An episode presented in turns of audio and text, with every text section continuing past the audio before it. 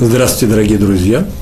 Начинаем наш очередной урок, а потом будет в записи, значит, будет видеоурок из нашего э, цикла, который называется «Еврейское поведение» на нашем сайте toldot.ru, toldot.ru.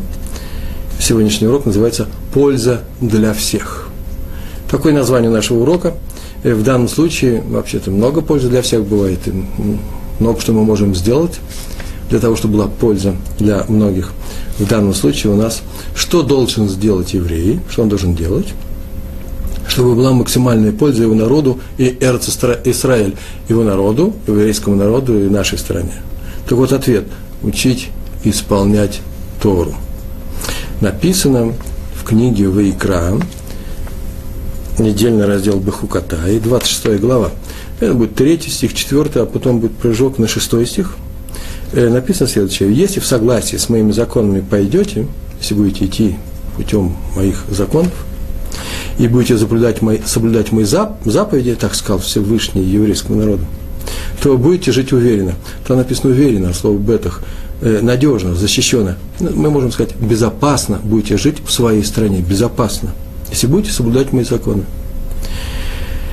И дам мир стране, и не пройдет меч по вашей стране так сказал Всевышний, если вы будете соблюдать мои законы, в частности, будете учить Тору и соблюдать заповеди. А отсюда следует, кто хочет по-настоящему помочь народу, своему народу, и Эрец э, э, еврейской стране, кто хочет вложить свой вклад, защитить ее от врагов, а врагов у нее всегда много, и у нашего народа всегда много, в каждом поколении. Кто хочет, чтобы в нашей стране царил мир и покой, а потом уже и порядок – вот, такой, такой человек должен выполнять то, что в ней написано, а именно учить Тору и выполнять ее заповеди. Ибо только тогда, я сейчас привожу слова наших мудрецов, только тогда, когда, как она сама и обещает, добавляя от себя, в стране будет, в нашей стране, в стране Израиля, будет мир и безопасность. Более того, кто будет способствовать тому, что народ будет учить Тору, и выполнять заповеди, тот несет самый весомый вклад в ее безопасность. Вопросы безопасности для еврейского народа всегда актуальны. Э, для нашей страны, для нашего э, пребывания в Эрцисроиль, в э, стране Израиля, они стали не менее актуальными, а еще более актуальными. И что для этого нужно сделать? Некоторые говорят, нужно построить государственные институты, надо сделать сильную армию и так далее. В Торе написано о том, что в первую очередь мы должны соблюдать Тору, мы должны оставаться евреями, и тогда это будет еврейская страна, еврейское государство, а евреи мы ровно в той э, степени мы евреи, э, насколько мы подаем свою сдачу в этом мире, а именно насколько мы соблюдаем заповеди Торы, которая дана нам э, в тот момент, когда мы стали евреями. Мы тому и стали евреями, что получили Тору. У меня, извините, за такое длинное вступление, потому что сегодняшний урок у нас несколько необычно, убивается из общего ряда. Мы обычно говорили о поведенческих мотивах, о поведении и в быту, и на всех уровнях. Э, именно поведение как этика, как, э, как законы поведения мы изучали по Торе, а сегодня это тоже поведение. Учить Тору – это же поведение, это то, что э, свойственно евреям. И поэтому поговорим на, на тему, на тему важности изучения Торы и придем к очень неординарным, мне как кажется, выводам – Потому что сейчас, когда я говорю о евреи должны изучать Тору, потому что в этом и есть, заключается все их еврейство, об этом Раби Акива сказал на многих страницах Вавилонского и Иерусалимского Талмуда своим, своим ученикам, что еврей до такой степени еврей, в той степени еврей, в какой он изучает Тору, в какой он изуч, э, выполняет заповеди. Э, э, другого еврейства в нем нет.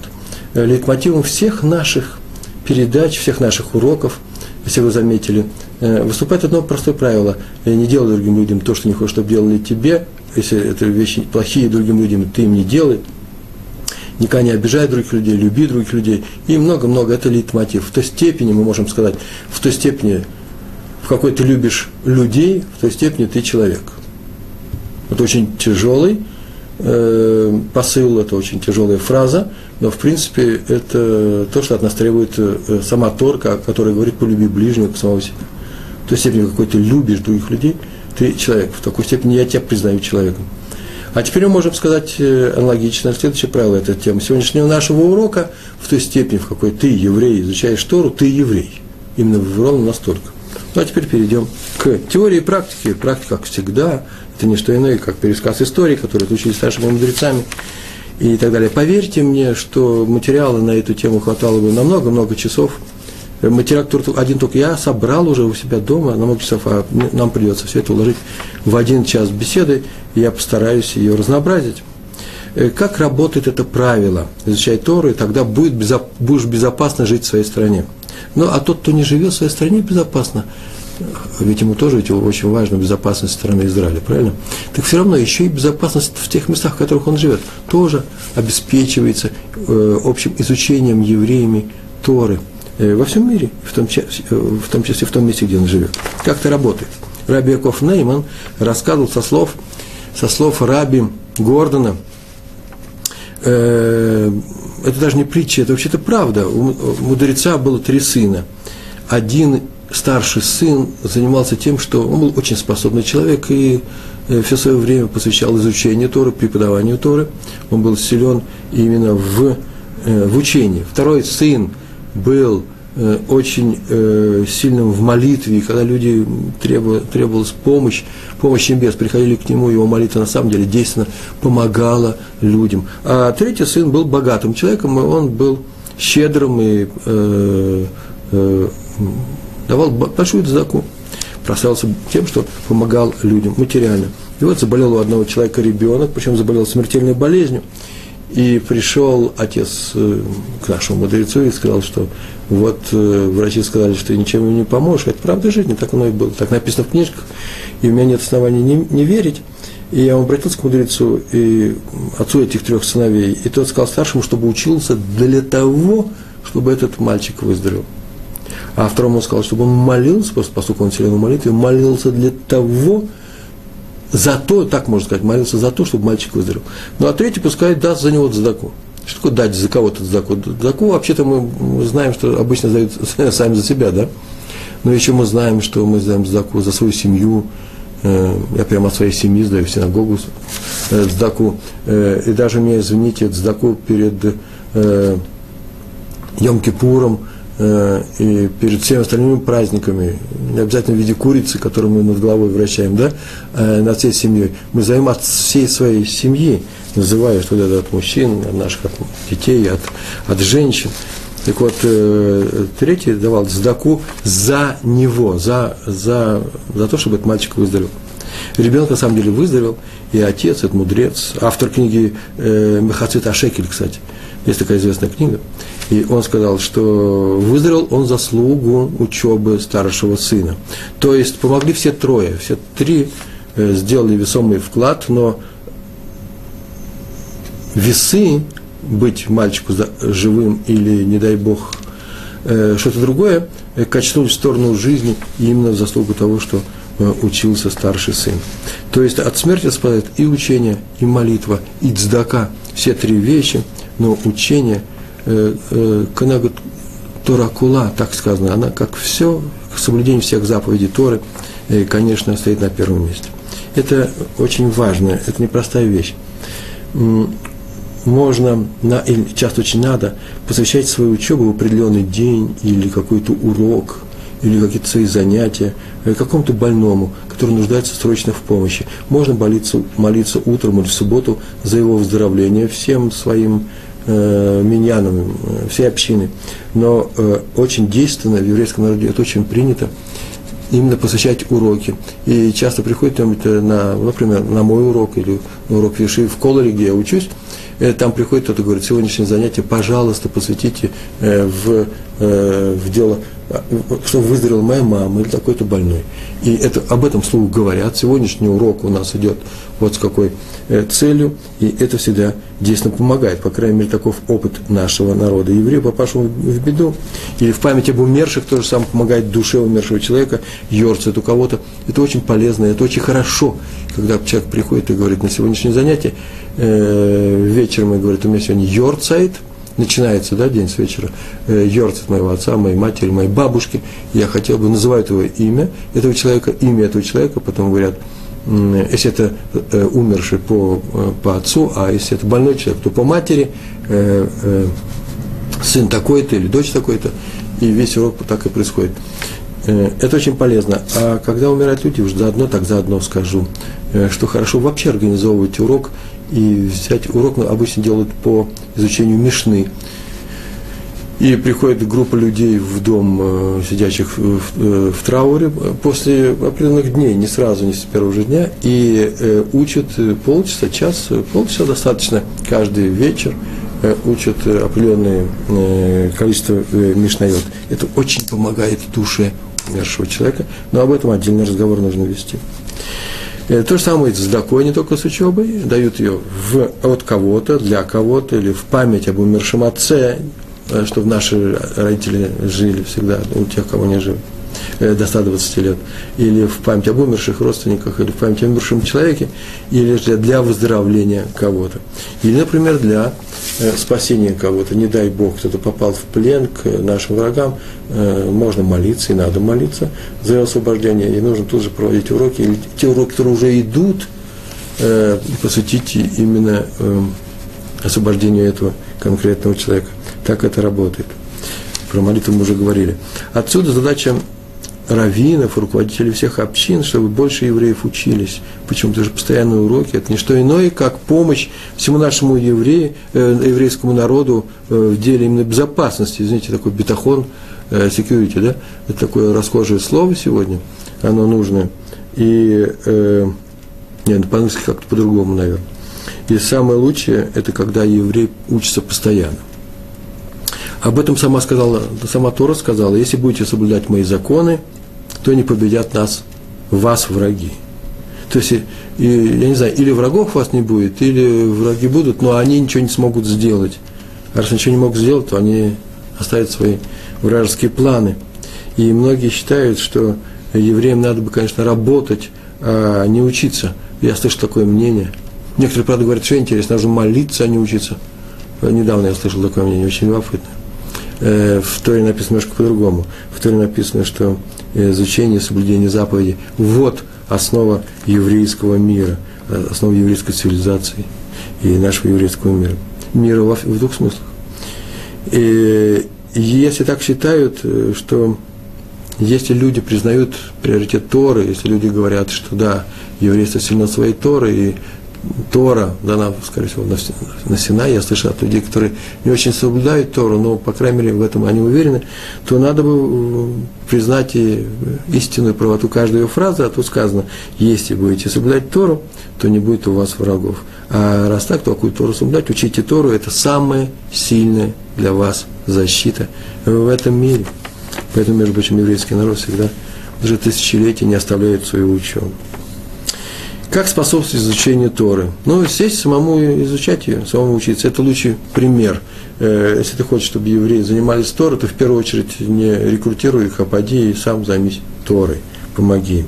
Хотя мы знаем с вами такое правило, мы уже говорили, тот человек, который богатый, и человек хочет тоже получить свою награду в за изучение Торы всем еврейским народам, то пускай содержит Ешиву, пускай помогает э, организациям, в которых изучают Тору, детским садам, э, вплоть до каких-нибудь клубов, еврейских клубов, где хоть что-то минимальное изучается. Например, раз один клуб изучает природу Эрцисраэль, но с этого тоже начинают, с этого тоже хорошо бы начать, и человек себя начинает в другой стране живя воспринимать как э, э, солидарным с еврейским народом, он себя чувствует как еврей, и рано или поздно, глядишь, он начинает э, серьезно соблюдать заповеди и становится э, таким действенным евреем. Э, Рав, Раби Лягу, Дошни Цер оставался, как известно, так было написано в книжке, которую я прочитал в зале, в зале своей Шивы, там, где учились, э, каждый вечер до поздна, он был уже старым человеком, вот так он сидел и учился, и пока не уходил последний ученик с, из этого зала. Часто он же, он был очень старым человеком, он начинал дремать за стендером. Стендер – это такой короткий стол на высоких ножках, с которым можно учиться э, стоя, а можно поставить его рядом с собой, и он очень удобен, если положить туда, например, руку, когда ты учишься да, книги, а, или голову, ты устал. Можно, мы говорили об этом, э, немножко и вздремнуть несколько минут, причем потому что это не сон, э, в общежитии, не, не сон для сна, это сон для того, чтобы набраться сил, продать учебу. А он был старым человеком, ему говорили, надо бы в его возрасте идти спать пораньше, рано утром вставать. Он все отвечал, пока я сижу, ученики не прекращают свою учебу, они видят, что сидит как старший руководитель. И вот для того, чтобы они не прекращали свою учебу, а мы знаем, насколько важна учеба еврейских мальчиков, еврейского народа, для всего еврейского народа, поэтому я знаю об этом, поэтому я не могу оставить их здесь. То же самое происходило с Равом Ехескелем Левинштейном. Э, его однажды спросили, почему, это не сейчас коротких рассказов, почему он не идет спать, ведь уже поздно, он же был тоже пожилым. Он ответил, тут есть несколько учеников – очень-очень способных, но они учатся в полную силу, когда видят, что я тоже сижу над раскрытым Талмудом, поэтому я их не могу бросить, их не могу предать. Так и говорил Раби Илья Дошница. Это правило очень простое, мы говорили об этом во, все, во многих своих уроках, и уроках, посвященных, например, детскому воспитанию и так далее, э, э, или про запрету делать замечания другим людям. Не замечания делай, а покажи примером, как надо существовать. Не воспитывай своих детей требованиями. Бывает, ну, нужно, иногда нужно какие-то требования предъявить, но знай, что самый хороший способ – это только пример. И то же самое в учебе. Учись, и все будет хорошо. То же самое и дома. Если кто-то хочет, чтобы его сын стал знатоком Торы, а многие люди, вернувшиеся к Торе, э, тем более из русскоязычных, я знаю, очень просто это движение массовое, хотят, чтобы наши дети, чтобы его дети стали э, Тундей Хамим, мудрецами Торы. То есть, если ты хочешь, чтобы твой сын стал мудрецом Торы, надо, чтобы сын видел, как отец э, все свое свободное время посвящает изучению Торы. И эта проблема, в принципе, болеет Шу. Болеет Шу, Бааль Шу, это тот, кто вернулся к Торе, да? Он ведь не научился постоянно учить Тору. Э, к этому пришел через понимание Торы. Потом вдруг оказалось, что ее нужно учить, он ее начинает учить. Он хотел бы, чтобы его сын занимался Торой, но сам он к этому не привык. Так надо э, взять и заняться этим, серьезно заняться, потому что без этого ничего не получится с нашим э, следующим поколением. Я сделал шум, теперь беспокойся о том, чтобы не потеряли, не дай Бог, твоих детей, не твоих девочек, не твоих мальчиков. Мальчики должны изучать Тору, девочки должны посещать нормальное учебное заведение. Это то, к чему ты пришел с трудом, то, что что-то достиг. И не хотелось бы это потерять в одночасье, просто из-за того, что типа, ты выходишь, приходишь усталый с работы, берешь Тору, садишься, и дети видят, что папа занимается Торой. Надо себя переселить. Пусть дети знают, что пока папы нет, он учит Тору. Или он работает, зарабатывает на жизнь, он вечером пошел, он учит Тору, Талмуд, законы. А иногда надо учиться сесть рядом вместе с ребенком и учиться вместе с детьми. Э, помню, что я специально каждый раз, когда мы приехали в Израиль, а приехали в Израиль больше 20 лет назад, и мы, мой старший сын пошел ну, все дети мои пошли в учебное заведение, те, которые рождались здесь, а старший сын, которого мы привезли сюда, ему было 6 лет, он пошел учиться в Хедер, э, и он изучал Талмуд, потом уже в старшие годы, где-то лет в 10, 9-10 примерно, я начал изучать Талмуд в, не вместе с ним, а отдельно от него, для того, чтобы учась с ним, я, я понимал, о чем там идет э, речь. Не только в своей Ишиве я учил Талмуд, но еще и со своим старшим мальчиком. Есть еще такие занятия у нас есть принятые, называется «А вот Уваним». «А вот Уваним» – отцы и дети – это очень распространено в Израиле, во многих городах. Я просто даже не знаю ни одной серьезной общины, где это бы не было принято, отцы и дети. Это такая организация уроков, которая происходит или перед субботой, если это летом, или э, сразу после окончания субботы, если это зимой и день короткий, то отцы со своими сыновьями приходят, сыновья до 13 лет, до бармицы, приходят изучают то, что они проходили в Хедере, Талмуд Тора, в своих учебных заведениях религиозных. И все это повторяется и учатся. Э, отцы, большей частью это те отцы, которые когда-то в детстве сами изучали это, э, помогают своим детям, а вот некоторые, вот, типа меня, в прошлые годы, так я просто учился своими детьми, и многое от них я, многое я у них э, узнал через своих детей, от их рэбы, э, то, что они проходят в хедерах. Насколько полезно для всех, для всего еврейского народа, когда евреи, отдельные евреи, в общем, чем больше, тем лучше, учат Тору, так вот, настолько вредно, когда что-то мешает такому изучению. Если человек мешает э, изучению Торы, преподаванию Торы, распространению Торы, то он выступает вопреки, идет, ведет себя вопреки тому правилу, которое мы сказали в книге Ваикра, если в согласии с моими законами будете жить, если будете соблюдать мою Тору, то будет ваша страна в безопасности, не будет у вас врагов, и меч не пройдет по вашей, по вашей стране. Раби Аба Берман, это Ешива Юна Талмуд, есть такая Ешива, ему однажды, это было давно, очень давно, ему предложили, он, э, он жил в Иерусалиме, ему предложили руководить Ешивой в Бнебраке. Причем э, обычно Ешивы испытывают большие экономические такие трудности, э, трудно достать денег, их надо где-то э, доставать. Я ему предложили за эту тишиву и сказали, что никаких денежных проблем не будет. Несколько людей взяли на себя э, эту, эту необходимость доставать средства – может, по своих средств они платили, может, они знали кого-то в Америке. Так или иначе, приезжай и делай, что хочешь, только распространяй Тору в нашем народе. Все свои силы отдай на преподавание. И он с удовольствием согласился. Но так получилось, что он согласился, называется, увеличить Тору в Израиле, в еврейском народе. Но его ученики в Иерусалиме не захотели, чтобы он уезжал от них, и всячески этому мешали, и просили, его упрашивали. Он все равно переехал, причем потому что там было больше возможностей. И что вы думаете? Э, Афраут называется помехи Э, стали ему мешать, э, и мешать. И бывшие ученики звали его обратно, и всякие политические ходы устраивали. Трудно ему было жить, отравляли ему жизнь, только чтобы он это оставил. Он ужасно расстраивался, а больше всего расстроился, когда он узнал, что во главе всего этого движения людей, которые взяли себе, может быть, за главную цель своей жизни вернуть Раби Абу в Иерусалим, странная цель, то во главе стоит его один из самых любимых его, способных его учеников. Он очень расстроился. Ну так, прошло какое-то время. И через много-много лет у того ученика, у него был большой дом, много детей. И прошло время, когда нужно было старших дочерей выдавать замуж. И старшую дочь э, не получалось пристроить. И сегодня находился, какие-то трудности были, не знаю, экономического э, порядка, или же просто не было подходящей кандидатуры, но это доставляло такое, столько неудобств, страданий родителям и ему самому, я говорю про этого старшего ученика, что он очень, очень мучился. А самое главное, что время шло, и девочка уже выходила в такой взрослый возраст, уже 21 год, 22 года, это считается очень поздно в еврейском, э, в еврейском народе, э, в нашем современном мире. А за ней стояло три другие девочки, а так положено у нас, что, как правило, э, предпочтительно лучше всего не все делать по очереди, пока старшая не выйдет замуж, вторая не делает никаких, не делает, родители не делают никаких усилий для того, чтобы ее пристроить. Если все здоровы и все в порядке, так иначе приходит задержка. Я очень мучился, и тогда ему один его приятель сказал, слушай, может быть, это из-за того, что Рафа Аба, э, Берман э, обижен тебя. Знаете, это страшная вещь, если человек вообще ходит на тебя обиженный, это необычайно плохо в этом мире. Так мир сделан сделать так, чтобы никто на вас не обижался. Если кто-то носит на вас обиду, не дай Бог, чтобы этого не было, то Всевышний рассматривает тебя с критической стороны. Ты кого-то обидел. Мы говорили об этом, кстати, в, нашей, в нашем уроке э, «Обижать и обижаться». Не дай Бог кого-то обидеть.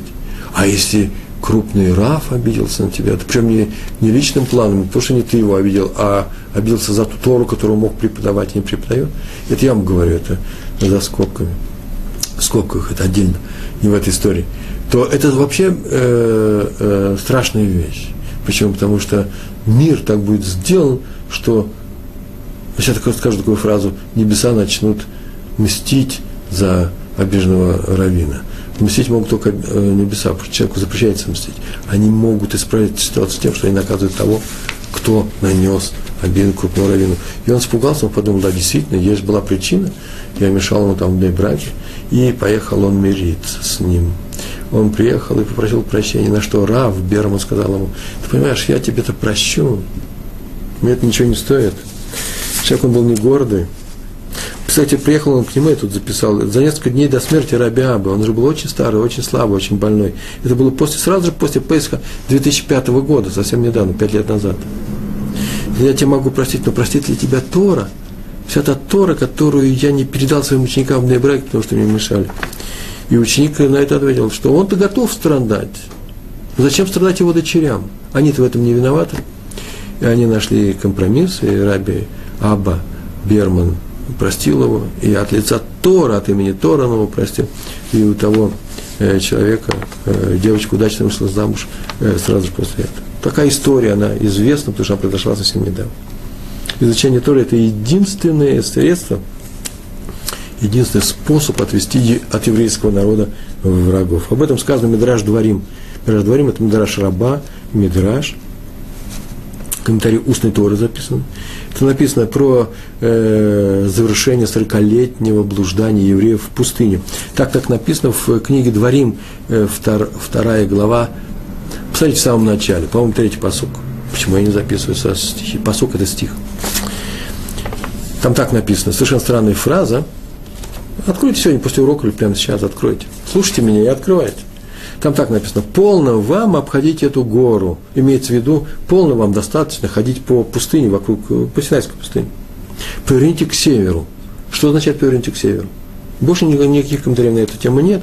И вот Мидраж Дворим, рассказывает, что это за север. Там он спрашивает, и сказал Раби Хия, известнейший мудрец, он так сказал.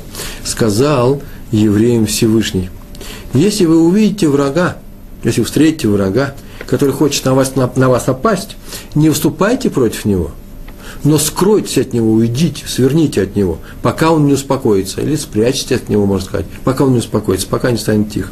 Сказали мы евреи, куда нам от него бежать? Скажи, куда бежать? Скройтесь от него, куда? Он сказал, бегите к Торе. Скрыться, кстати, между прочим, тот же корень, цафон, цапун, что и север, сокрытие, уход в себя. Так написано в нашем Мидраше, если придет враг, учите Тору, и он отступит. Об этом сказал Хофиц Хайм, известнейший мудрец, живший сто лет назад, нет лучшего средства против, вот мне подсказывает, что это на самом деле книга Дворим, вторая глава, третий, третий стих. Да. Я просто помню зрительно, что это сам начал. Спасибо. Э, написано, э, что нет лучшего средства против народов мира, которые хотят на нас напасть, а в то очень часто народ, многие народы мира хотели погубить евреев. Так полна э, этим, это, это факт истории. Так вот, нет лучшего средства против наших врагов. Кто объявился врагом, и не ищем врагов. Кроме изучения Торы. И он добавил, откуда, какая новость в этих словах Хофицхайма. Вот следующие слова. Это путь Якова Авину, нашего праца Якова, который выступил против своего врага. Враг у него был Эсав, его брат, который выступил против него. Кто против кого выступал? Эсав хотел э, э, э, погубить Якова, и тот убежал, и когда шел обратно, он к нему пошел на встречу, пошел на встречу с вооруженным э, отрядом. Яков испугался, и начал молиться, готовиться к войне, давать подарки. Мы все это проходили. Так вот, Ховицхайм сказал, что здесь самое главное, это, конечно, э, путь Якова. Как, какой путь? Яков – это евреи, Исаф – это его враги. Что делал Яков? А этом сказали мудрецы. Так сказано было в благословении Ицхака своих сыновей, когда он хотел благословить э, Эсава, благословил Якова. Так он сказал, Гаколь, коль Яков, голос, голос Якова. Что это означает? Голос, голос Якова, это означает, что пока в Ешивах слышим голос учеников – изучающих Тору, враги нас не одолеют. А коль коль Яков, выедаем шелесав, это означает сначала голос Якова, сначала способность евреев учиться, а потом руки Исава. Как, какие руки? Если евреи учат Тору, придут руки Исава. Придет вооруженный э, с оружием против нас наш враг. А не будут учиться, э, не будут учиться, придет, будут учиться, не придет. Так сказано нашими мудрецами. Самое интересное, и что нет другого средства защититься от наших врагов. Раби Хайм Берим был один из э, группы тех учеников, которые несколько раз в неделю ездили из Иерусалима в Бней Брак. Это было перед самым началом Второй мировой войны, и там они учились у Хазона Иша.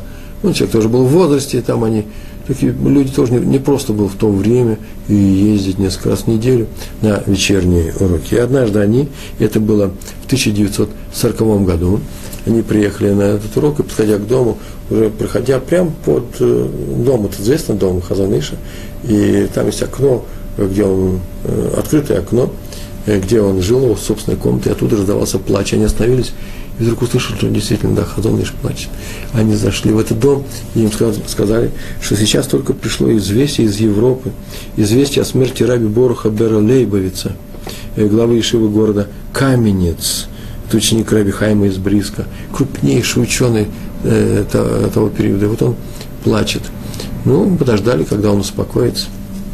И когда он успокоился, он рассказал, что когда 7 лет назад, в 1933 году, так он сказал, пришли фашисты к власти в Германии и объявили свою программу, что они будут выступать против евреев, и все испугались, Хазоныш сказал своим ученикам, и ученики это могут подтвердить, что евреев беды никакой не будет, пока живы мудрецы еврейского народа. Но потом умер раби Шимон Шкопф в городе Гродно, а вот теперь раби Лейбовец, и теперь он боится за евреев, ибо некому защитить еврейский народ своей учебой. И многие по сей день серьезно считают, что именно по этой, по этой причине разразилась Шоа, Холокост, да, э, катастрофа еврейского народа. Из-за того, что у нас не было в то время э, такого уровня учителей, великих учителей, как э, Раф Лебельс и Раф Шкоп из города, из города Гродно. Еще одна история про Рабидова Бериша Вайнфельда из Чебани. У меня один из самых моих любимых персонажей – Э, Чебань это в Австро-Венгрии, наверное, румынский город, венгерский, где-то там, на границе, недалеко от границы Советской империи. Э, Рабидов, Бериш, Вайнфельд был очень колоритной фигурой, э, много, был мудрец большой, праведник, и иногда я привожу его рассказы. Сейчас слово, если мне дали час только рассказывать истории из его жизни, то я бы, э, может быть, даже в час бы ничего и не уложился. И каждая история с мудростью, как раз все его истории, это про еврейского равина. Что он сказал в конце, какая мысль была сказана. Это просто то, что намного острее всех остальных анекдотов. Это запоминается, это остается на всю жизнь. Эти истории не зря любовно, вообще все истории про наших мудрецов не, не зря любовно собираются нашими, э, нашим народом, э, издаются книги, э, их печатают и в детском изложении, и дети с ними знакомы. Очень многие истории, я прихожу домой, говорю, а вот дети, знаете такую-то историю, и мне говорят, ой, а у нас есть другой несколько вариантов, другие слова несколько. Некоторые истории рассказаны про двух разных мудрецов, одна и та же история, по-всякому. Но все эти истории, это есть не просто фольклор, а живая, живая мысль нашего народа, выраженная в этих образах наших мудрецов. И в каждой этой истории встает образ конкретного человека.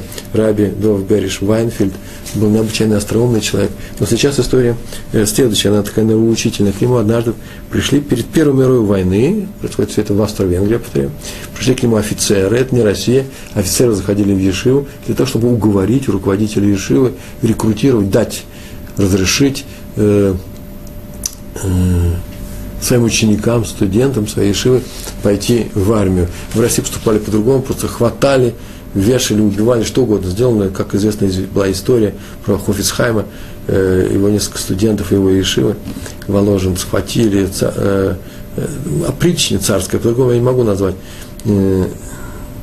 этих полицейских, жандармов, схватили всех поданных других стран, которые учились у него, у него была такая где учились поданные многих стран, и хотели их просто повесить как шпионов. Вот такая шпиономания в одном из восточноевропейских народов.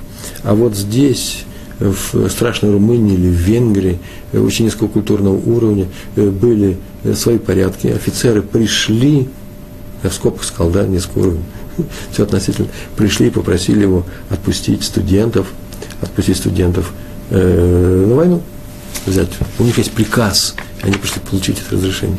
А он им рассказал притчу про извозчика. Эта притча это известно. Э, притча очень простая, как э, извозчик вел телегу с, с лошадьми в крутую гору. Она была груженная, очень э, тяжелая, и лошади устали, и выбились из сил, и остановились на, на полпути, и ни в какую не двигались дальше, и он думал, что сейчас все принесется обратно, и начал разгружать, и ничего не помогало. Там посмотрел, что самое тяжелое на этой телеге, увидал, что самые тяжелые колеса, почему? Потому что они обиты железом, и он снял, и вы понимаете, он сказал этим э, офицерам, вот это то, что делаете вы. Э, вы хотите снять колеса с телеги и хотите, чтобы она поехала, облегченная, да? Потому что известно, что страна стоит ровно столько, сколько евреи в ней учатся, а вы хотите загнать этих мальчиков на учебе которых держится ваша страна, согнать их в окопы. И привел э, Таилим, Таилим это псалмы царя Давида, да? Там так написано, наши ноги стояли в твоих воротах, Иерусалим. Что означает эта фраза? То есть враг, враг не мог войти в город. Мы стояли в воротах и не могли ничего с нами сделать. Что это означает? И комментарий на это э, говорит о том, что пока наши ноги в твоих воротах, а ворота Иерусалима это всегда не что иное, как его Ешивы, Так считается, ворот Иерусалим – это Ешива, его ворот на небо тоже, это его Ешива. То враг нам не страшен, враг не может нам выйти. Так он сказал. Я, правда, не знаю, чем закончилась эта история в Чебане. Э, забрали, честно слово, не знаю, забрали учеников э, Раби Вайнфельда. Его говорят просто Рэбами Чебань, из Чебани в армию не забрали. Но его притча осталась. Э, все знают, что евреи – это не что иное, как браха – все знакомы с этим.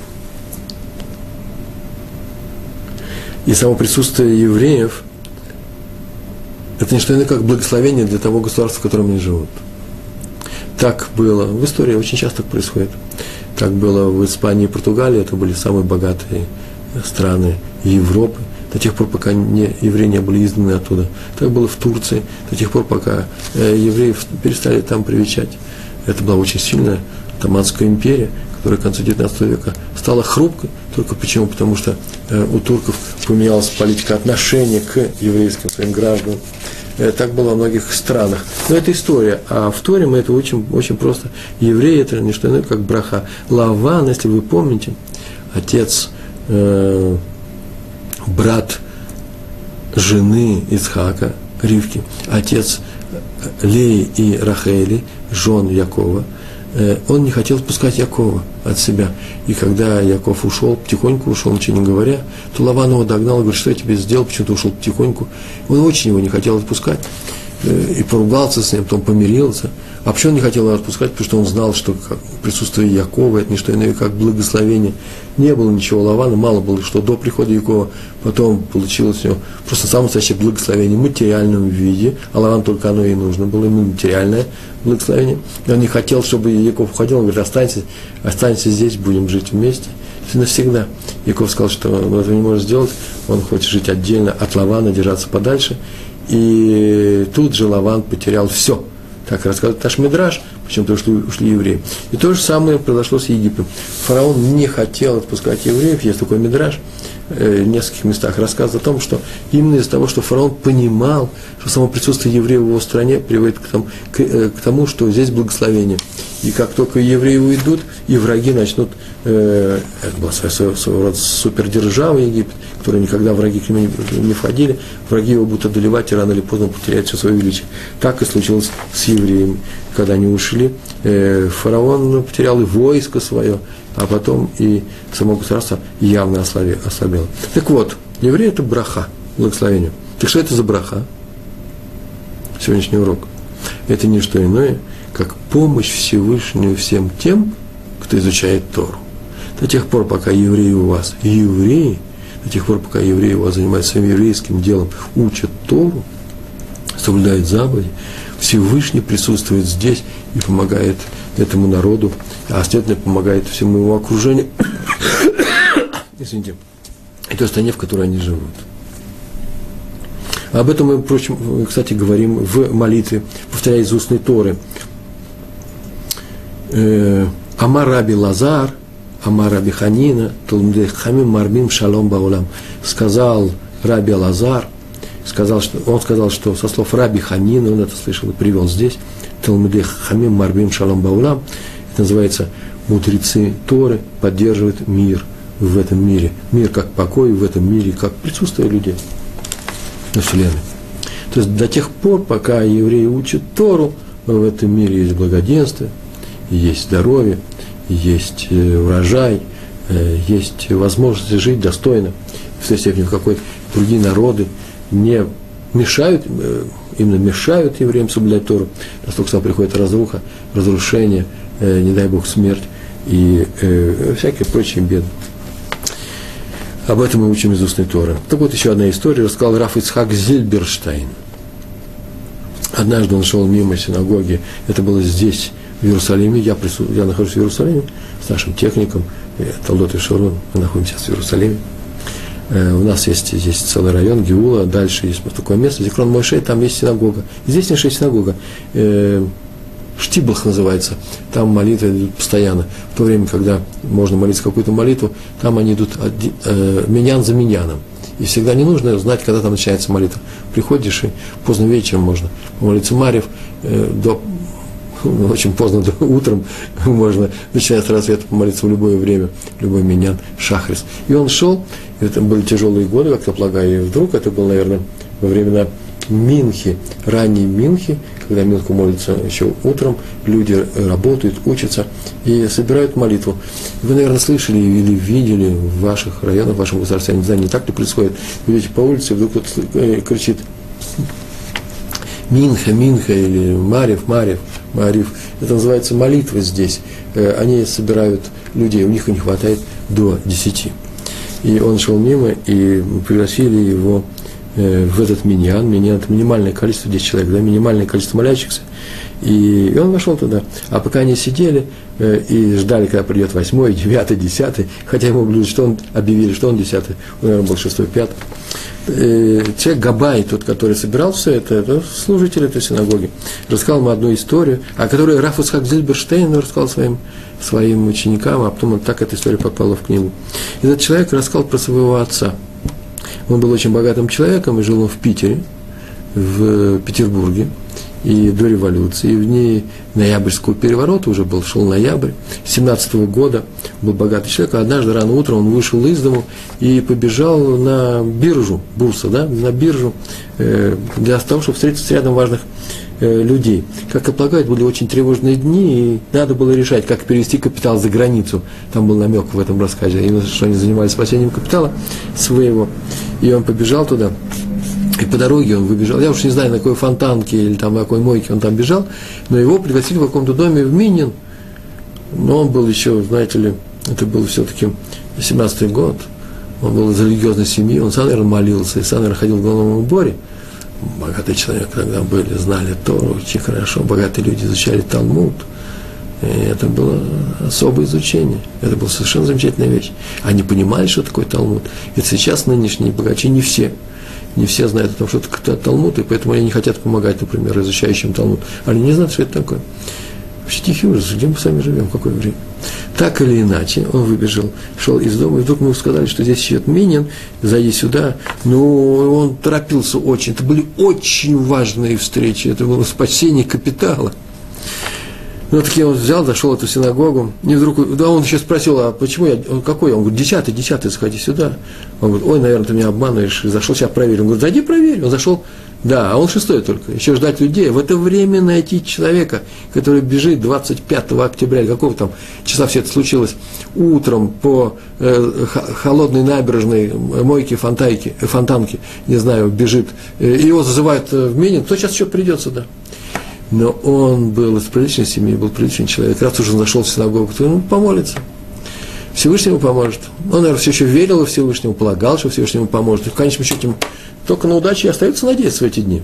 Кто-нибудь поможет деньги перевести за границу из почти большевистской России.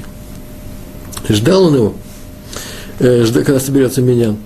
И он очень медленно собирался, потом он собрался, и очень медленно молились, потом еще хазан, ну, знаете, что такое хазан, да, тот, кто ведет общественную молитву, э, общую общинную молитву после того, как каждый прочтет ее про себя, произнесет про себя, э, тоже все это шло очень медленно, но он был всего 10 человек, и он не может бросить людей, был приличный еврей, он не мог бросить их. А потом в конце еще читали медленно Кадиш. И он, вообще-то расстроенный, выбежал оттуда. Он там провел 40 минут, вообще-то планировал эти 40 минут провести с предельной пользой для спасения своего капитала. Знаете, я, это я рассказал, что спасал свой капитал, была очень-очень важная какая-то встреча. И когда он бежал, подбежал к бурсе, к бирже, он увидел клубы дыма, крики, пулеметная какая-то стрельба. Он еще не знал, что началась революция. Не все услышали, не все по скайпу узнали о том, что Зимний взят. Э, э, биржа пострадала одной из первых. Приехал отряд э, головорезов, фашистов, ой, извините, но это одно и то же, революционеров с винтовками, матросни, чтобы взять, арестовать каких-то министров брали по домам, бизнесменов, финансистов. Их тут же было приказано, в первый же день было, всех нужно было арестовать. И он когда-то увидал, ему сказали, беги, беги отсюда. И он убежал. Он вдруг понял, что как хорошо, что он где-то задержался, не пришел сюда, здесь бы его уже убили, либо же он уже сидел где-то в подвалах с каким-то, э, напротив каких-то палачей, не людей. И он спасся, не пошел к себе домой, какие капиталы остаться живыми. Э, его родные тоже спаслись, они переночевали где-то, а потом какими-то путями оказались за границей, так он спас. Об этом рассказал э, Раву Ицаку Зельберштейну, просто обычный габай, служитель синагоги Зикрон Мыше. Так учеба Торы спасает людей от смерти. Вот о чем говорил Раби Исхак Зильберштейн, рассказывая эту историю. Многие читают Таилим. Таилим – это псалмы царя Давида для того, чтобы спасти кого-то, чтобы для спасения, для выздоровления, для избавления от врагов. Это проверенное средство. Я в свое время я тоже принимал участие в издании Таилим, как книжки сгулот. Э, чти, сгулот – это значит некоторые вещи, которые помогают, э, защищает, избавляет.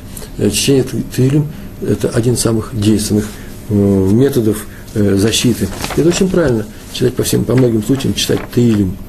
Э, но почему молитва помогает? Таилим – это как час молитвы, почему не помогает? Потому что ее читают те, кто занимается Торой. Потому что читают и э, произносят Таилим те, кто исполняют заповеди. Ровно в той степени, какой вы исполняете заповедь, ровно в этой степени вам помогут Таилим. Если кто-то не исполняет заповеди, по крайней мере, чувствует, что мог бы исполнять их больше, он может попросить, чтобы за него читали другие люди. Главное попросить именно тех, кто исполняет заповеди как можно больше. А уж если мудрец это делает, или целая ешива, это тем более э, замечательно. Э, найдите себе какие-то силы, средства помочь какой-то ешиве, э, денежный взнос сделать пускай даже самый минимальный, в коробочку, где написано «ЗДК» опустите, и попросите их читать Елим э, по поводу вашей э, дочки, которая рожает, или э, которая должна выйти замуж, или вашей внучки, которая хочет выздороветь, или же чтобы выздоровела ваша бабушка, и так далее, и так далее, чтобы вышла замуж ваша бабушка, чтобы Всевышний вам помог, и обязательно придет помощь. Это опыт нашего народа. Раф Каневский, он еще известен под именем Стайплер, то про него известно, что когда к нему приходили с помощью, э, с просьбой помолиться за больного, он всегда говорил в молитве. Вот так молился. Заслуга, заслуга изучения нами Торы – да защитит этого человека и придет к нему милость Всевышнего. Я просто перевел, коряво немножко перевел с иврита. Та заслуга, что мы сейчас здесь сидим, вот в этих стенах изучаем Тору, да пускай она поможет этому человеку и защитит его, или чтобы он выздоровел. А даже к нему пришли с бумагой, с таким листом, красиво оформленным, в котором люди призывали других людей, ну, написано был призыв к молитве за выздоровление большого мудреца, большого праведника Раби Шнаура Котляра – Котлер был такой великий праведник, и когда он заболел, то везде были развешаны, в Небраке, в Иерусалиме, э, было написано о том, что вот молитесь за его выздоровление. И подписи крупнейших раввинов, и одна из них подписей стояла Раф Каневский, Стайплер, тоже подписался. Он должен был подписаться под этим призывом. А он не только поставил имя, а еще и приписал. Словами приписал, я перевел. Пусть ему, имеется в виду Раби Шнур Котлер – пусть ему помогут наши с ним занятия Торой. Мы с ним учились, мы с ним занимались, обсуждали. Вот пускай и это ему поможет. Во время войны, когда шла война, его спросили, сколько ты илим надо читать ежедневно, в каком порядке. Так он ответил, прежде, всего увеличьте изучение Торы. Ибо сказано, это уже он привел тот же самый стих, мы ворот в Иерусалим только из того, что учили Тору. Илим очень помогают, это эффективное действенное средство для изучения Торы, помогает больше и лучше всего. Изучение Торы, между прочим, помогает всему, даже изучению Торы. Ибо там, где учат Тору, присутствует шхина. Шхина – это, так принято говорить, присутствие Всевышнего в данном месте. То есть он присутствует везде и всюду. Я бы сказал, даже ощутимое присутствие Всевышнего. Мы не можем чувствовать его, не дай Бог, даже, как сказать, даже не знаю, биополе, или какое-то напряжение в мышцах, или какое-то сияние. Если кто-то увидал в сиянии, в небе, или в каких-то расплывах э, пыли имя Всевышнего, или написано Шма, Израиль, то есть это, конечно, россказни, чудеса, сказки. Я серьезно к этому не отношусь. Я не хочу сказать, что люди обманывают, не дай Бог, они не обманут, они, может, это увидели. Но не это главное, не чудеса в Торе, и приводит людей к Торе, и помогает, Всевышний не проявляет себя в чудесах такого рода. А что? Как это помогает? Присутствие шхины. А то, что проявляется помощь в изучении Торы. Там и хорошо Тору учить. Тора вообще очень непростая. Непростая книга, и изучение очень непростое. Талмуд – это очень тяжелая книга, и нужно определенные усилия большие совершить, и нужно иметь определенные способности, чтобы это, их развивать себе нужно. Это очень серьезная логика. Тоже изучать очень трудно. Так вот, там ее изучать легче – где ее уже изучают, рядом с другими изучающими. Поэтому в Ешивах сидят не за закрытыми, э, закрыт, в закрытых аудиториях, а в общем зале. Так принято. Есть такие, где есть это отдельно, но, как правило, это, посмотрите, во всех Ешивах, в синагогах сидят в общем зале, э, разговаривают громко, не стесняясь. И вы знаете, к этому вообще-то трудно при, привыкнуть. Я, может быть, сразу привык, так получилось, меня это как-то даже увлекло. Я за, э, учился в университетах, помню, я кончил физтех, э, помню, что когда приходишь в институтскую библиотеку или в библиотеку Ленина, предположим, да, в, в центре, на улице Герцена, не на улице Герцена, меня извините, в центре, там, где находится библиотека Ленина, Румянцевский музей, что там связано. Э, неважно, все вы знаете, где она находится. Ой, 20 лет уже не был в, в тех местах. В Москву приезжаю, но в, в Темца не заходил и сидишь там в библиотеке, историческая библиотека, или просто у себя на физтехе. В любую библиотеку заходишь, и тишина там. Там царит тишина. И если я, я пробовал, если кто-нибудь бросит нечаянно номерок гардеробный, то все вздрагивают и начинают шипеть на тебя. Такое ощущение, что все сидят и ждут, когда можно будет на кого-то пошипеть. Им, людям мешает брошенный номерок. А он на самом деле подпрыгнет несколько раз – и второй раз он может подпрыгнуть. Э, нельзя издеваться над людьми. И я прошу прощения у всех, э, если кто услышит, э, кого я обидел тогда, когда делал этот эксперимент в э, библиотеке. Я заметил, что там не учатся, а сидят. Может там и учатся, но им мешает шум. Вообще-то евреи ничего не должно мешать. И когда ты изучаешь Тору, тебя ничего не может мешать. И так увлекательно, что мир для тебя перестает существовать вокруг. Они шумят, пускай шумят. Даже удивительно – как они шумят, а я и не заметил. А еще интересно, новичок иногда бывает, и в хатитских решивых так оно бывает, кто-то еще и запел от радости. Вы знаете, что столько радости бывает, когда ты наконец-таки, ты отличник многих лет, обладатель красных дипломов, который думал о том, что он один из самых умных в своем окружении, и не можешь прочесть Тософот, не можешь понять, что здесь написано.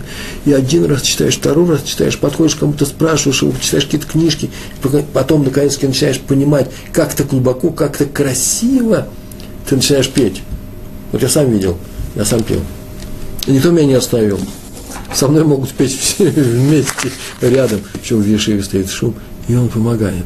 Я заметил по себе, мы ученики всегда говорили, ой, нам это мешает, а потом в конце концов, рано или поздно, они сами начинали э, громко говорить, не обращать внимания на других и погружаться в Тору. Это и называется присутствие шхины, присутствие Всевышнего здесь. Он помогает тем, кто изучает Тору. А чем их больше, тем лучше.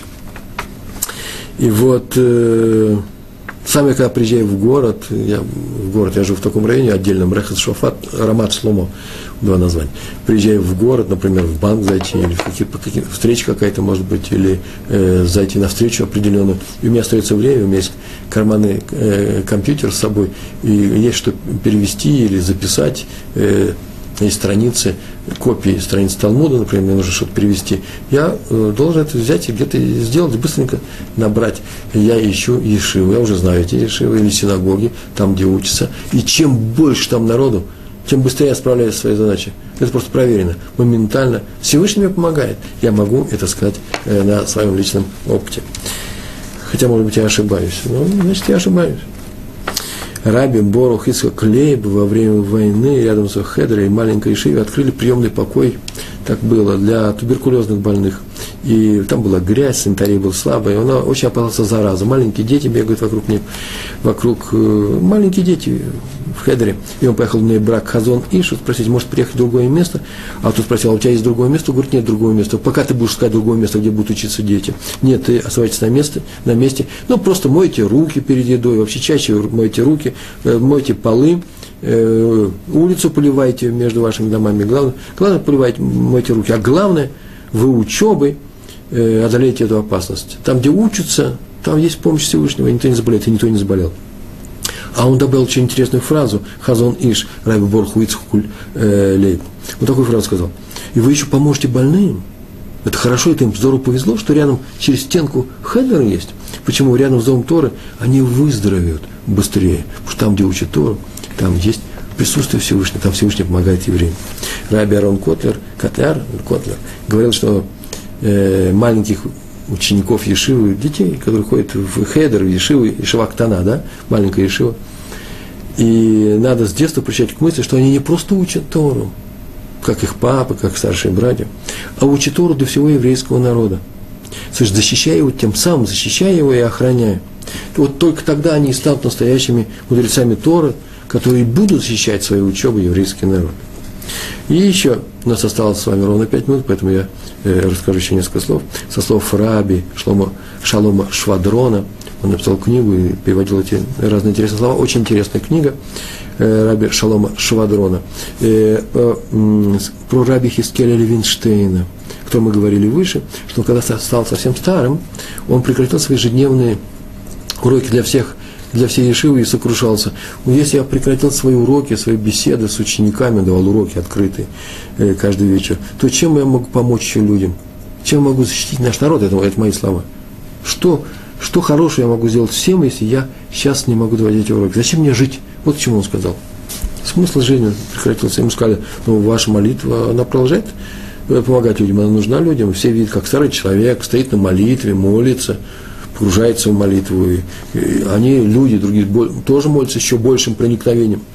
Э, ему тоже зачтется, он сокрушался. Главное в моей жизни – это учеба, уроки.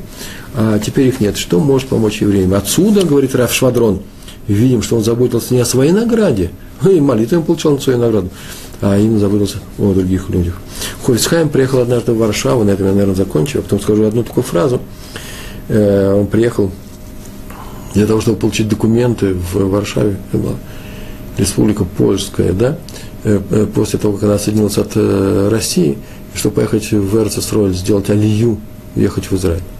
И ему документы там не дали, но когда он приехал, к ним начали ходить все люди, это был крупнейший ученый, руководитель всего поколения, и к нему приходили люди и жаловались, как жить дальше, просили у него совета, и жаловались на, на э, польские власти, которые увеличивали налоги, на налоги, тут только для них евреев, специально еврейский налог ввели.